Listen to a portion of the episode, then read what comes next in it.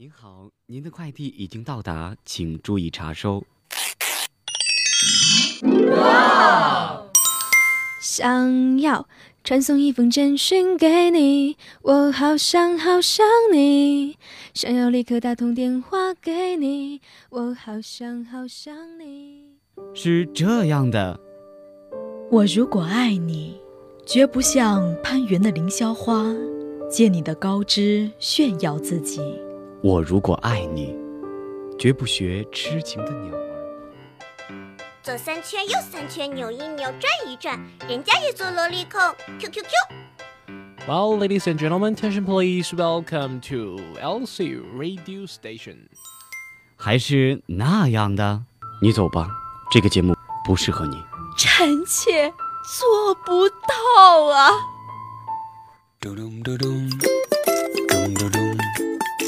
翻唱达人，朗诵大咖，声音怪物，游戏达人，什么？只有这些？当然不是，更多精彩尽在大学优等生。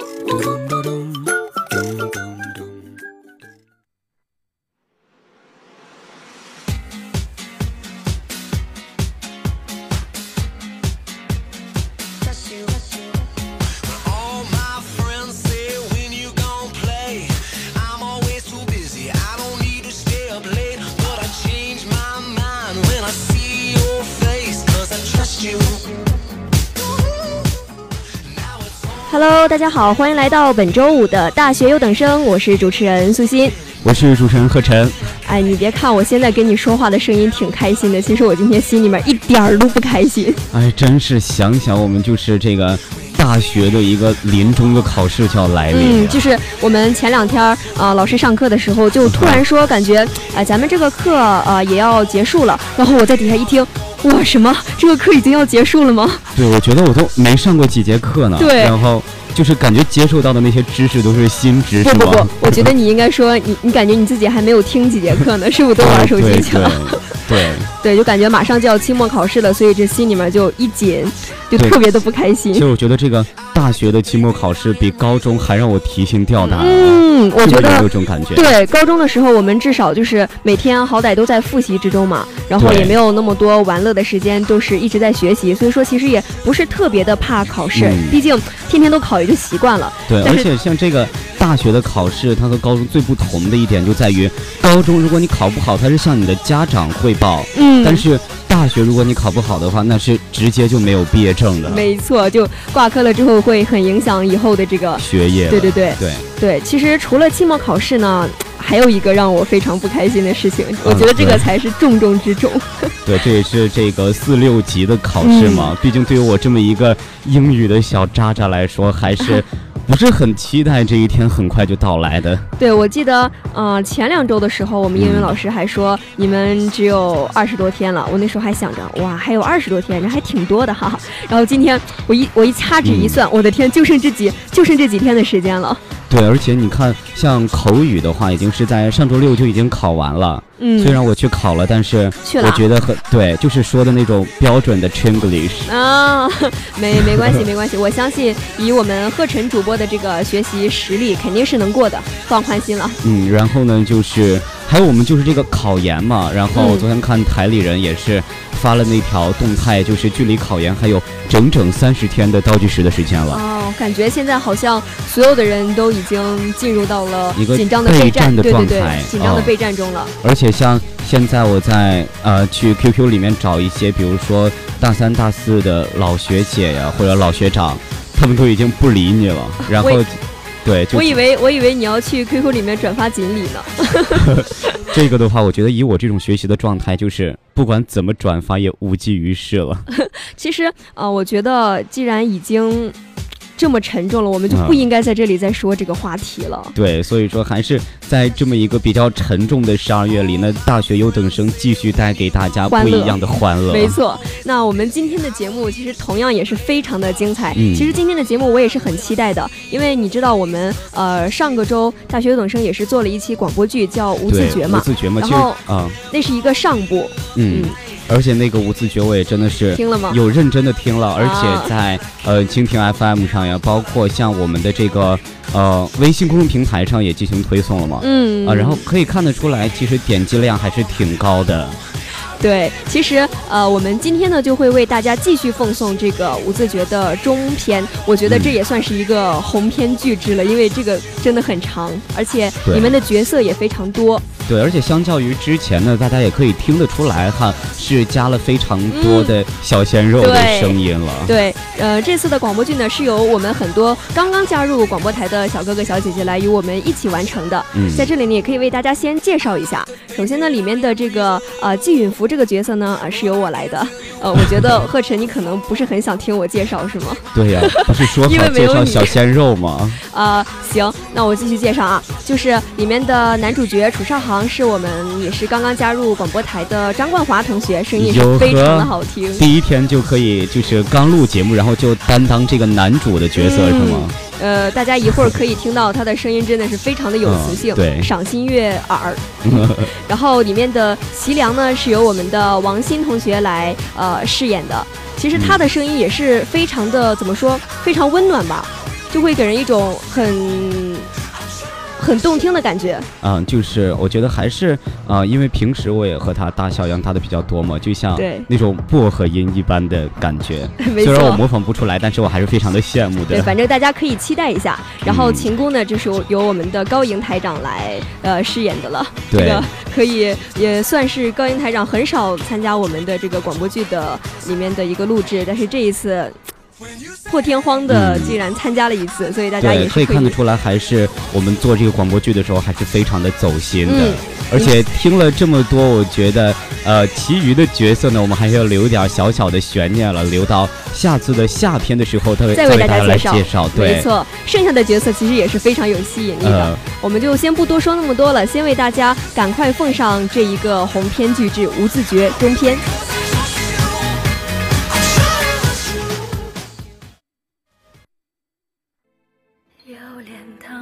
一现的辉煌，忘却金色了显得忧伤。铭记刻骨铭心的过往，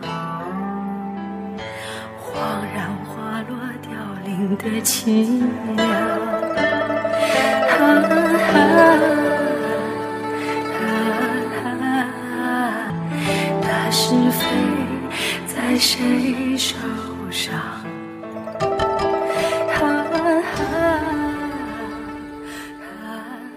姑姑去世的那一天，乌鸡谷下了一场前所未有的大雪。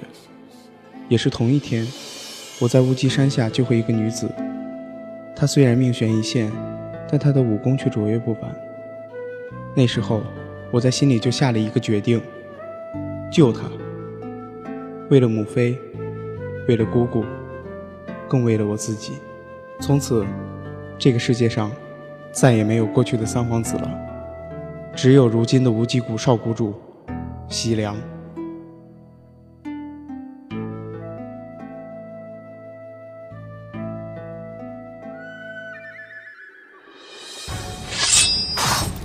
一群废物！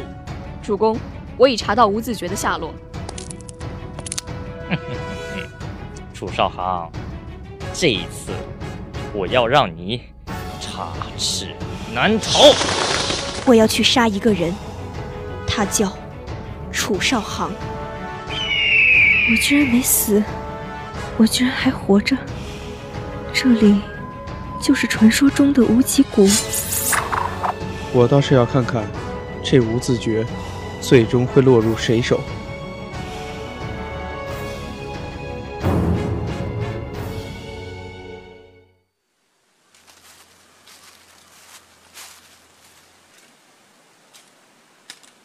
我一路，你不累吗？我自认一路都很小心。你是什么时候发现我的？你的轻功很好，可惜你的手沾到了那棵银树。看来此人的武功不在我之下。东厂的档案部里根本没有楚少航这个人的存在。不如我先试试他的身手，再做打算。你已经是第九十九个来杀我的人，为了什么？无自觉，无自觉。江湖上传闻，得此宝物便可纵横天下。如有机会，我倒也想见识见识。你，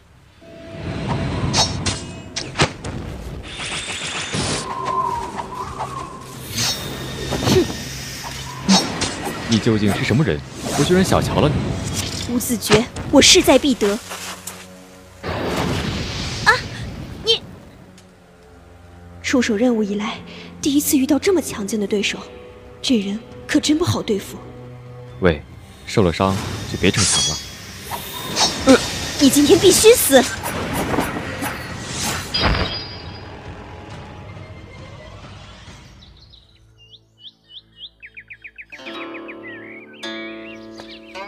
哼，你倒是乐得逍遥啊！在无极这样美不胜收的山谷，逍遥一些来得更为自在。唉，如果这世上只听古琴不谈悲喜，只品茶香不争朝夕，那该多好！可惜天不遂人愿，该谈的要谈，该争的还是得争。这里真是一个好地方，如果可以。真想在这里待上一辈子。你觉得曹显会放过你？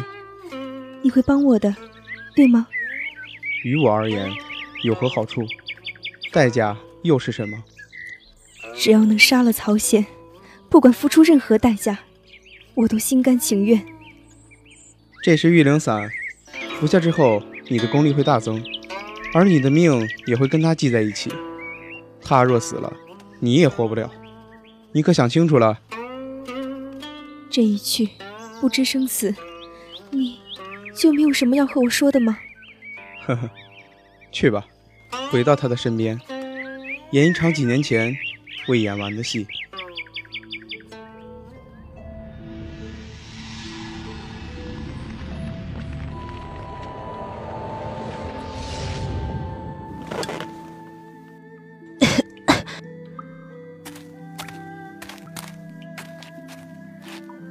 好烫，他已经昏迷足足两天了，现在又高烧不退，这可如何是好？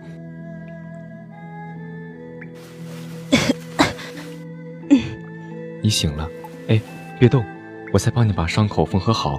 你若再瞎折腾，伤口就会再次裂开。多管闲事！你，怎么说也是我救了你，你就不会说句谢谢？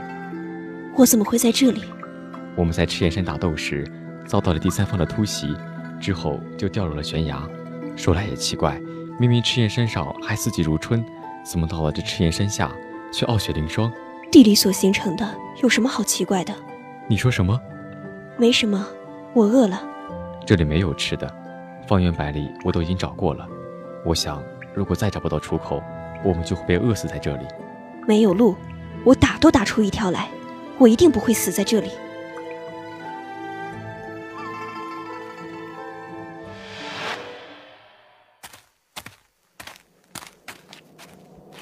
你是铁打的吗？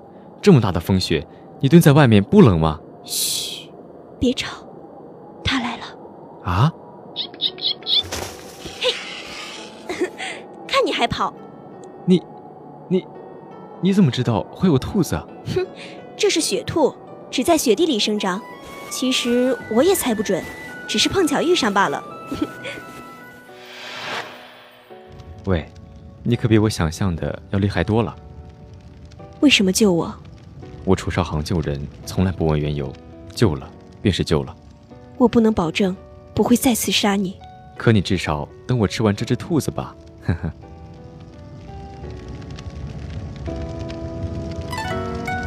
雪扫了眉，一人未归，明灯照垂泪，孤影里有谁？天星如坠，都落入了柴扉。当时推开心扉是错还是对？月上了眉，独我憔悴。霜雪如轮回，又相遇皆非。年年岁岁，重逢空是梦回。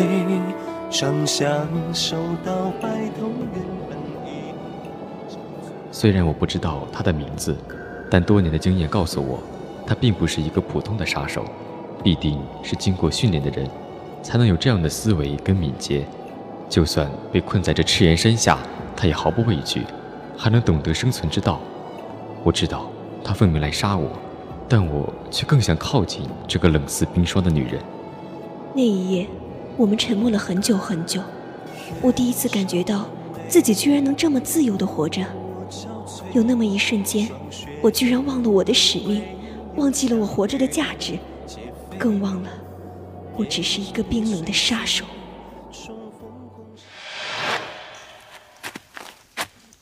你看，墙上居然有裂缝。你说过，就算砸都要砸出一条路来。呵呵，嗯，里面居然别有洞天。我们四处找找看，说不定能找到出口。嗯，奇怪，这里好像不那么冷了。那边的岩石上居然有光，我上去看看。你看，这里阳光能投射进来，说不定冲破这岩石就能看见出口了。可是以我一个人的内力，肯定是不行的。喂，上来帮忙！需要我怎么做？凝聚自己的内力与掌心，击破岩石。好。啊！小心！呃，呃，对，对不起，我别说了，我们先离开这里。嗯。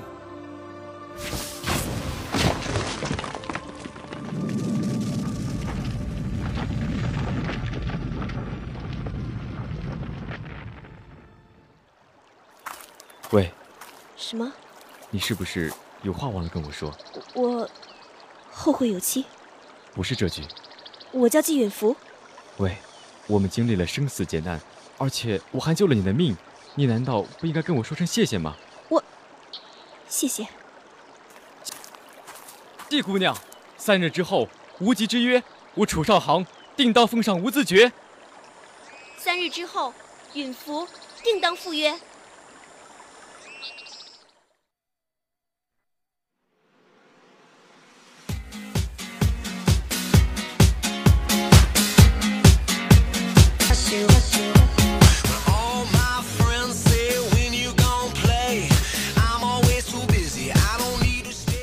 民国时期有一位绝世佳人，叫做周璇。接下来的听见呢，就由翟浩主播为我们讲述民国绝世佳人周璇的爱情故事，一起来欣赏吧。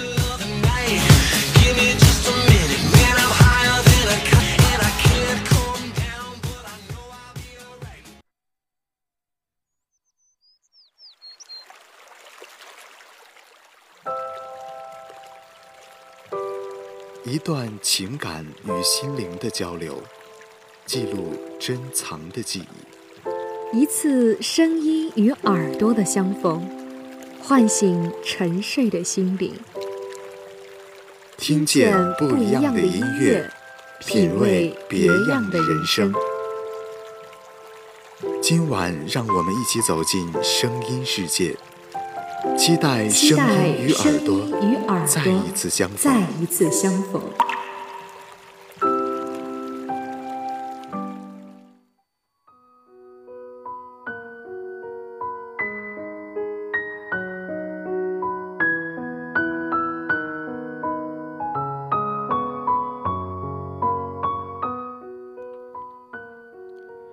我那么努力，就是为了嫁给爱情。不知道从什么时候开始，这句话已成为不少人的爱情格言。但在我看来，努力的人很多，可懂爱的人太少。努力变得更好看，努力变得更有能力，努力变得更有物质条件，然后就能配得上更好的爱情吗？假如我们真的拥有了财富、美貌、才华，就一定能拥有美好的爱情吗？那今天我想和大家分享一个关于爱情的故事。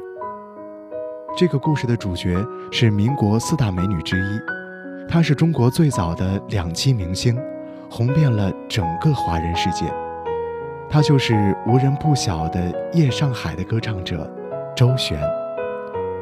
财富、美貌、才华、聪明，他一样都不缺。那他是否得到了自己想要的爱情呢？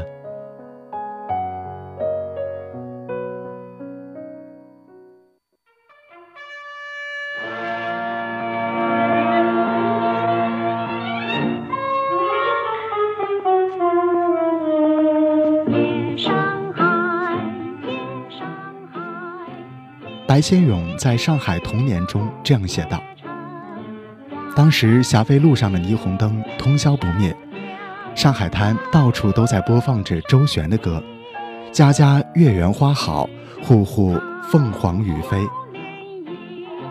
周璇，至于那个时代，不仅是一个大明星，更是一个时代符号。她是金嗓子歌后，是中国最早的两栖明星，民国绝世佳人。她的歌曲代表作《夜上海》《天涯歌女》《四季歌》《何日君再来》传唱至今。他的电影成名作《马路天使》是中国电影史上的杰作，被评为百年百部最佳华语片。而当时他和张爱玲一起，成为上海滩文艺界的绝代双骄，成就了两段传奇。但相比于张爱玲的出身贵族，周璇的故事更受当时一般人的喜爱。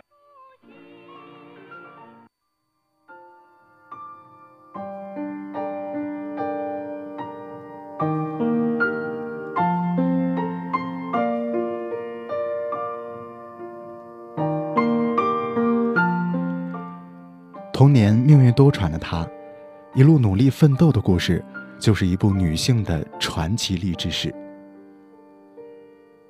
三岁之前，周璇本是父母掌心的那块璞玉。出生于书香家庭的她，原名为苏璞，寓意未雕琢的美玉，天然纯真。可是这一切在周璇三岁时戛然而止。三岁那年，抽大烟的舅舅将周璇拐骗到另外一个地方的王家，改名王小红。没多久，王氏夫妇离异，又将周璇送给上海一户姓周的人家。一九二八年，周家因养父吸食鸦片而每况愈下，养母只好出去当帮佣维持度日。记得有一次。周璇已被养父送到妓院，幸得养母及时搭救，这才挽住了周璇本已凄苦的童年。童年的不幸，激励了他想要依靠自己的奋斗改变命的决心，但也让他的内心像断了线的风筝，因为没了亲生父母那份无私的爱，始终心感漂泊。直到若干年后。他才知道自己是养女，因为长久以来他一直耿耿于怀，父亲怎会如此对待自己？越缺爱的人，往往越得不到爱。这就像一个魔咒，伴随着周旋一生。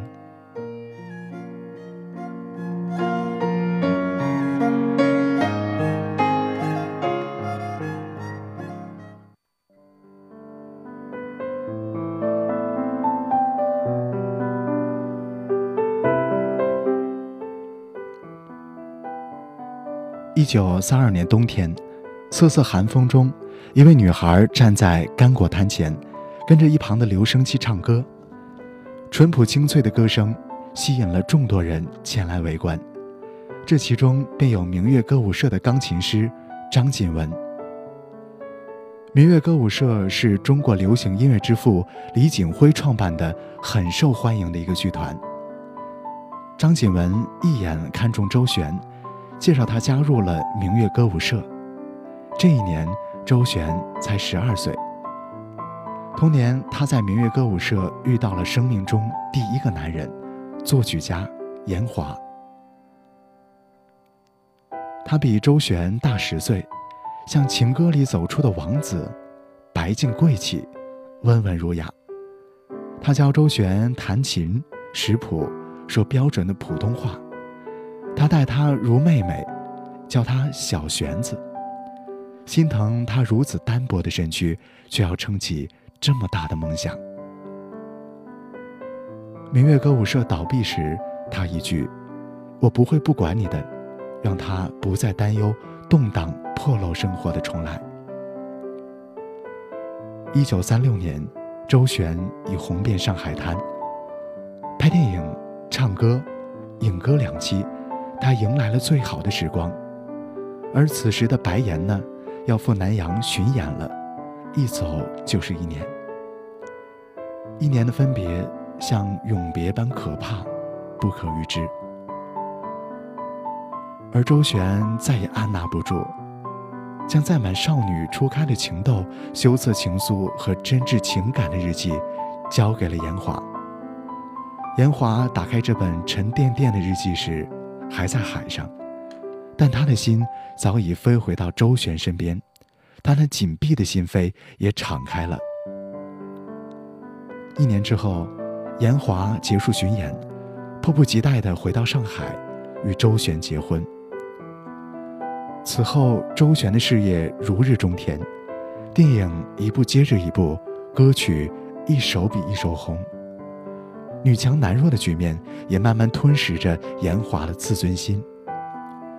他嫉妒他的事业，怀疑他身边的男子。就这样，花好月圆的一对恋人。开始恶言相向，而意外流产让两个人之间的裂痕越来越深。当一个人失去理智时，曾经的爱再浓，也抵不过瞬间的仇与恨。因担心被严华锁在家里不能出来，周旋索性住在了电影公司。严华疯了一般。冲动地在报纸上登了周旋卷逃的启事。这对事业如日中天的周旋来说，如当头一棒，而这一棒，也直接砍断了他们的婚姻。一九四一年，周旋与严华结束了不到三年的婚姻。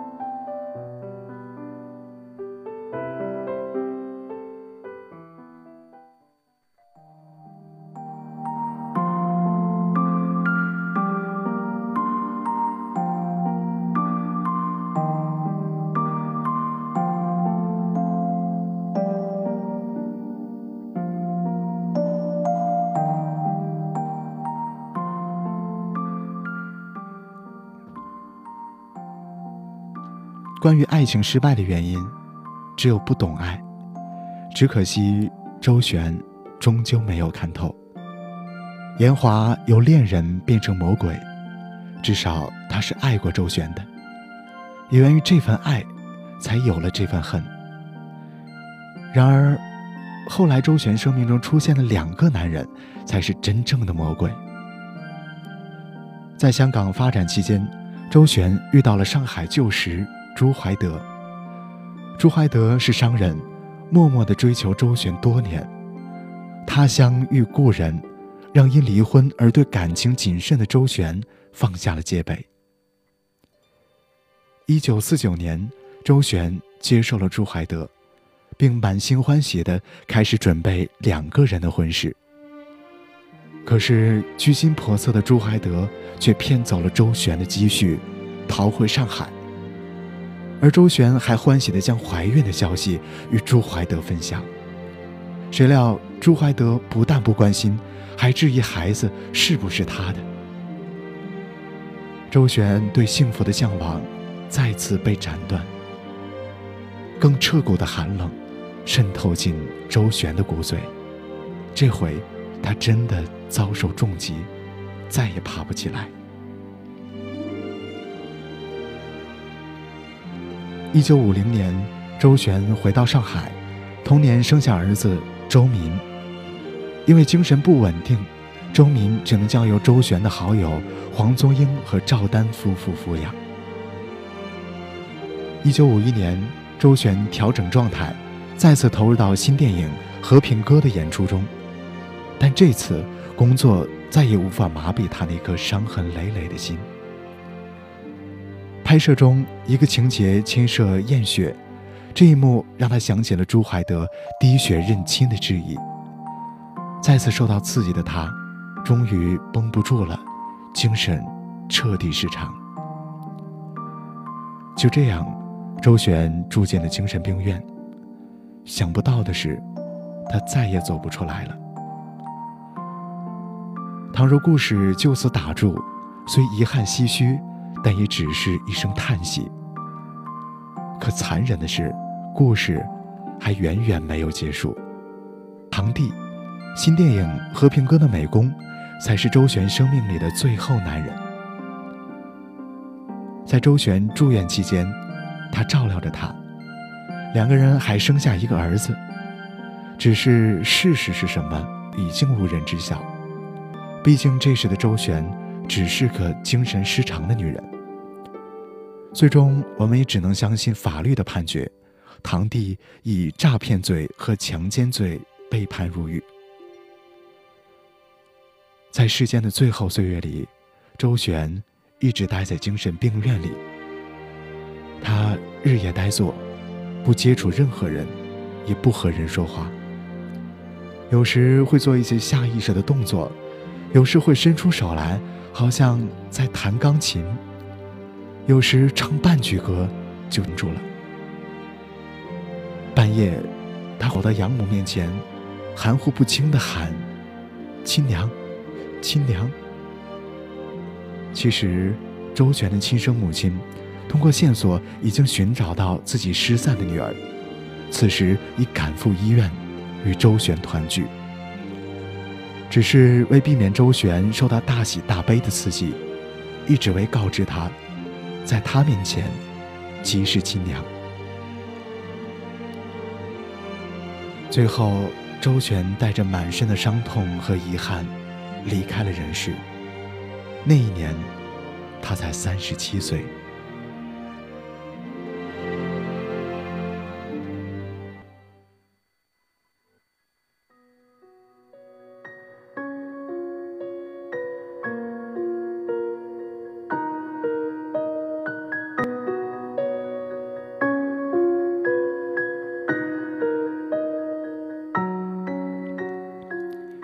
想要的爱情却始终没有得到，更是赔上了一条性命。红颜薄命，让世人唏嘘。如果他能更懂爱，或能幸运的遇见一个懂爱的男人，那会不会是另外一个结局呢？他的悲剧是一个人的偶然，是凄惨童年和遇人不淑的交织，但偶然中的必然。是男男女女不懂爱的可怜和可恨。一个人努力了所有，但不要忘了，也努力去学会爱情，学会懂得爱。因为在我看来，所有那些生活的条件，只是爱情的阻碍和磨难。但决定爱情深的，只会是懂爱。你不是因为拥有了整个世界而拥有他。而是因为拥有了他，而拥有了整个世界。懂得爱的人，配得上任何爱情。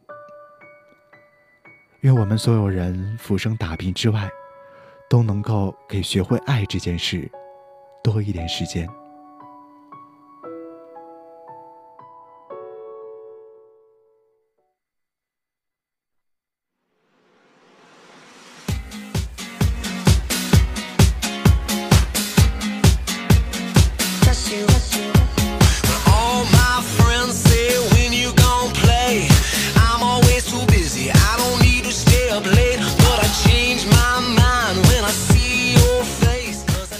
听了我们小哥哥的这个听见之后，真的觉得又被带回到了上海的那种风情当中了。没错，而且我觉得这个翟浩主播的声音是真的非常的温暖呀，就是听得我嗯非常的 有感触，深有感触。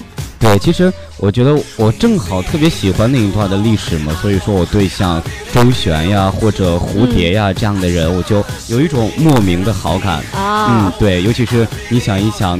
长得也非常的漂亮，这是首当其冲的哈。对对对。同时呢，他们也是有非常高的这个电影方面或者说是音乐方面的这种素养。嗯。然后再配合上当时老上海的那种时代背景，我真的觉得就是为那个时代而出生的人们。对，我们也先别在这里感慨这些那个时代的人了。嗯。接下来呢，我们要为大家放两首非常好听的音乐。我觉得，因为这两首歌，其中有一首呢，也是。呃，我们的永琪小姐姐唱的，不知道大家听这个名字是不是就非常熟悉？对，可以说是我们广播台的歌后了。对，感觉最近好像已经被这个永琪姐霸屏霸台，不对，呃，应该是被她叫什么？对我觉得就是呃像算是一个比较高产的这么一个歌手了吧。对感觉他唱的歌呃又好听而且呃唱的也非常的多所以也可以给大家带来我们的素心每次说到永琪的时候就开始激动了。对都是一种语无伦次的状态。对因为我是他的小迷妹嘛。对所以说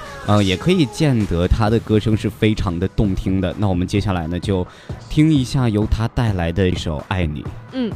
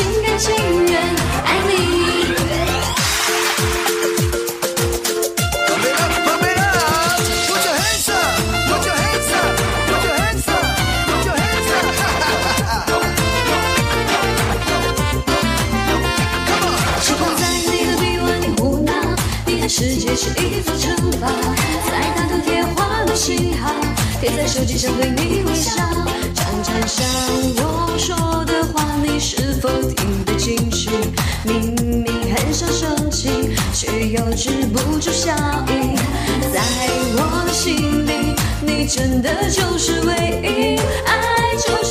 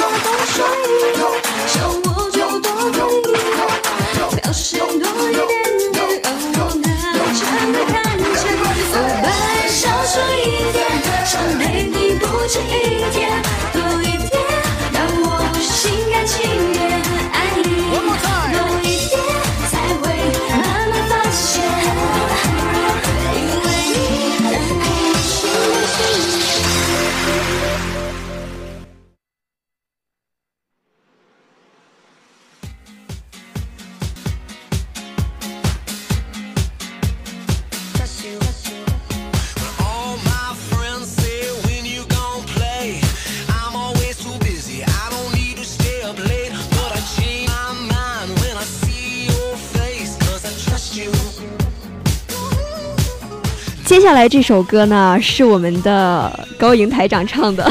嗯，其实对。他很少唱歌，虽然说他唱歌真的是非常好听。呃，而且我觉得是和永琪的风不一样的对对对那种。嗯来自内蒙古的一个女生，唱歌哎、是非常的棒，但是不知道为什么就很少为我们台里唱歌，这个资源真的很浪费啊。对，其实我觉得他唱情歌还是挺婉转的，嗯而且啊、我也比较喜欢他那种娓娓道来的唱歌的方式。对但是这次给我们带来的呢，嗯、哎，这次其实两首歌都非常的怎么说，小女生嘛，非常的甜。对，还有点欢脱的意味在里面。，对，那今天呢，我们的高音小姐姐就为大家带来一首《咖喱咖喱》啊，我们也不多说什么了，接下来就一起欣赏一下吧。But I can't tell you why I'm down the floor. I check my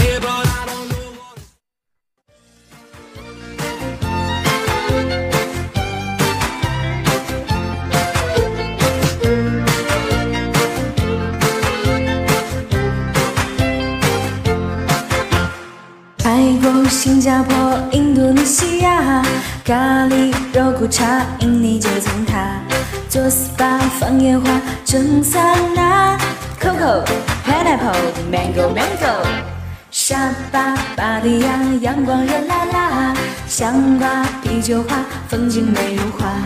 夜市下海鲜价，永居吧，嘟嘟嘟嘟，干嘛干嘛呀？咖喱咖喱，轻轻咖喱咖喱辣，咖喱咖喱，香蕉木瓜，榴莲臭臭配香肠，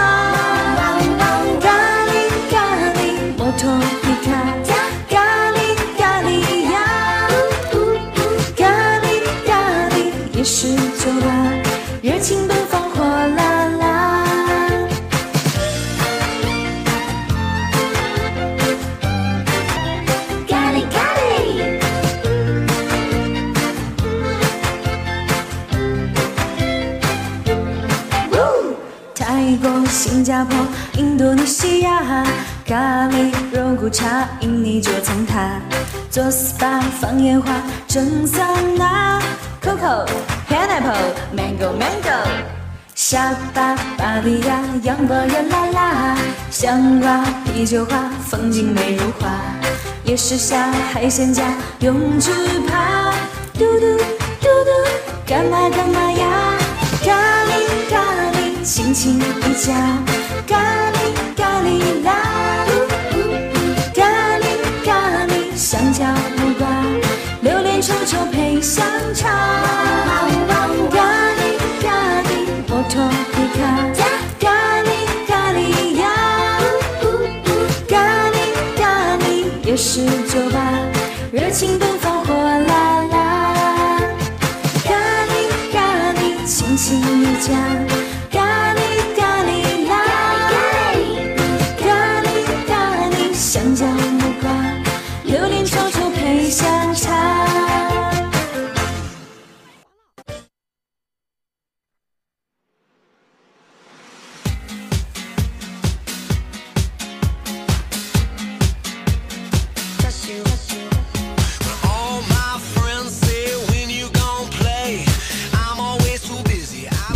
这个高音台长的声音，还是久久不能在他的歌声中回味过来哈、一场非常呃欢快的歌声。嗯，而且其实可以看得出来，咱们台里人的歌声还大多都是非常动听的哈。，对，也是啊、就先不说这个歌了哈，嗯因为我们要为大家呈现出今天继续很精彩的那我们一个节目。抛砖引玉嘛，也是通过嗯这个歌声非常好听，我们也可以说到，就是我们的声音很好听嘛，对对吧？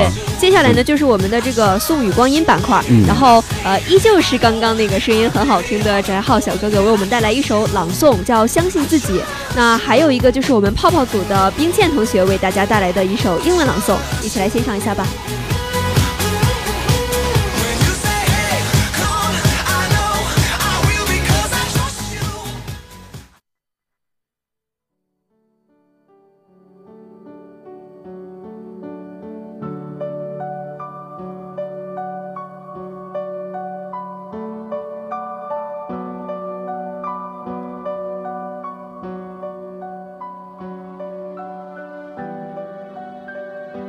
It's quiet It's early. The sky is still black. The world is still asleep. In a few moments, the day will arrive. It will roll down the track with the rising of the sun. The stillness of the dawn will be exchanged for the noise of the day.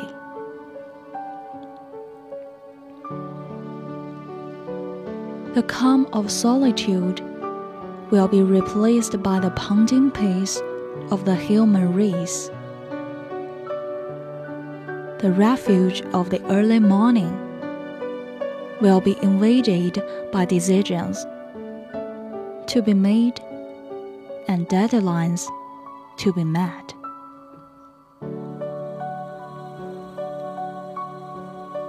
For the next 12 hours, I will be exposed to the day's demands.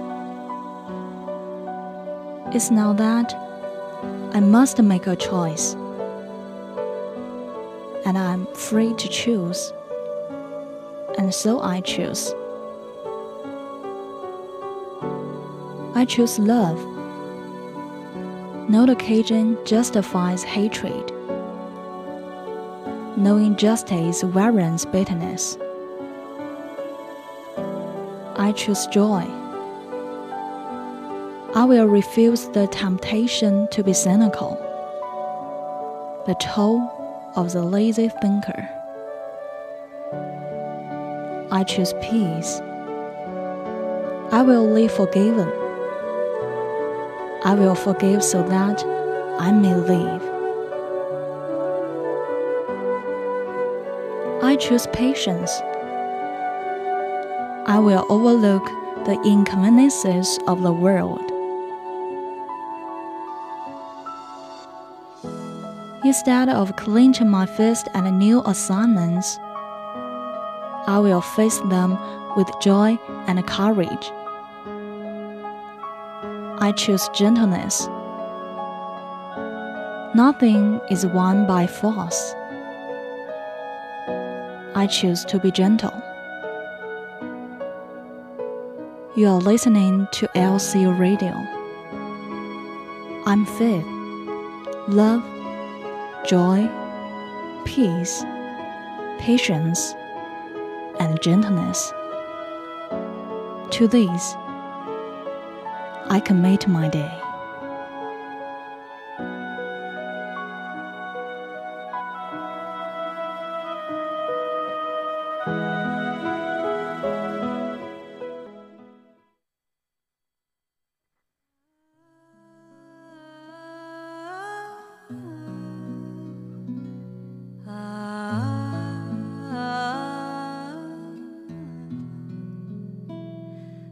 相信未来，孩子。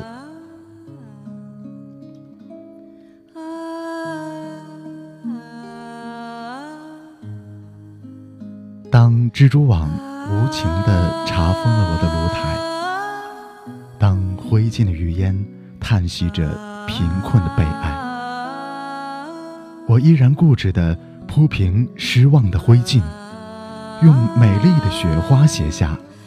相信未来。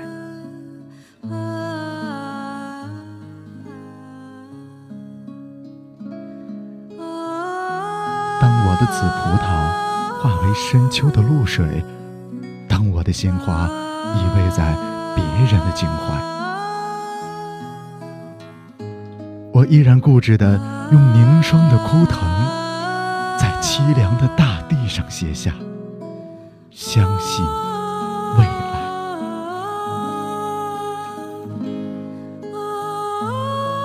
用手指那涌向天边的排浪，我要用手掌那托住太阳的大海，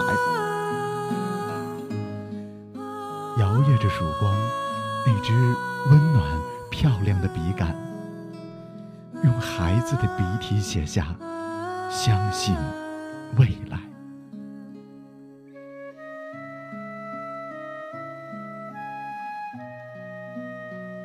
我之所以坚定地相信未来，是因为我相信未来人们的眼睛。它有拨开历史风尘的睫毛，它有看透岁月篇章的瞳孔。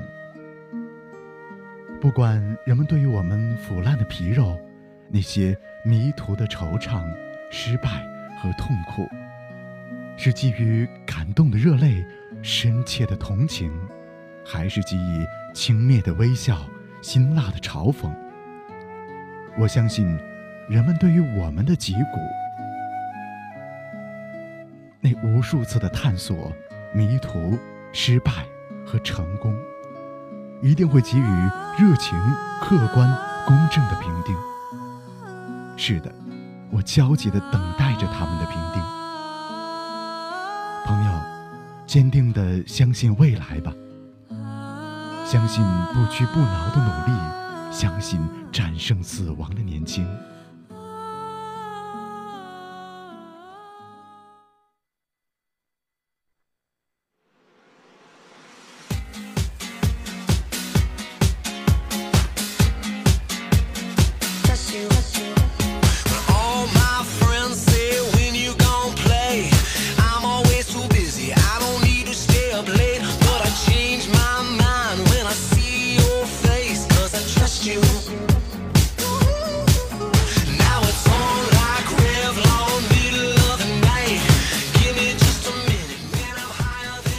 好了，本周的大学优等生到这里就要和大家说再见了。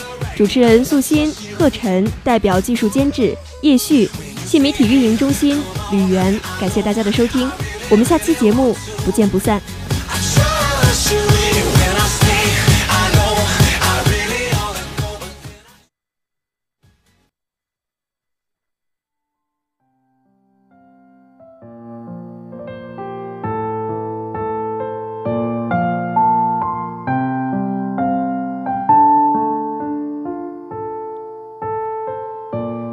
文化遗产是联合国教科文组织所认定的，它是各个群体和团体随着其所处环境与自然界的相互关系和历史条件的变化，不断使这种代代相传的非物质文化遗产得到创新，同时使它们具有一种认同感和历史感。今天，超然想为大家介绍的是我国第一批经过国务院批准。列入国家级非物质文化遗产名录的中国剪纸。中国剪纸是一种用剪刀或刻刀在纸上剪刻花纹，用于装点生活或配合其他民俗活动的民间艺术。在中国，剪纸具有广泛的群众基础，交融于各族人民的社会生活，是各种民俗活动的重要组成部分。其中蕴含了丰富的历史文化信息，表达了广大民众的社会认识、道德观念以及生活理想。剪纸是一门极简艺术，纸张在剪刀的每一次接触中改变着自身的形态。中国民间剪纸的传承主体是中国亿万的劳动妇女群体。剪纸作品如同漫山遍野的野花，凭借其朝气蓬勃的旺盛生命力，在人民的生活中年复一年的开放与生长，是一种民间自发传承的文化现象。我国地域广阔，不同的地域环境使剪纸产生了北方粗犷、南方秀丽的地域特点。在南方，以扬州剪纸为例。其特点是构图简练，技法变中求新，线条圆滑。北方则以陕西剪纸为例，体现出淳朴粗犷、色彩感情强烈的特点。剪纸艺术是中华民族的传统民间工艺，它源远流长、经久不衰，是中国民间艺术中的瑰宝，已成为世界艺术宝库中的一种珍藏。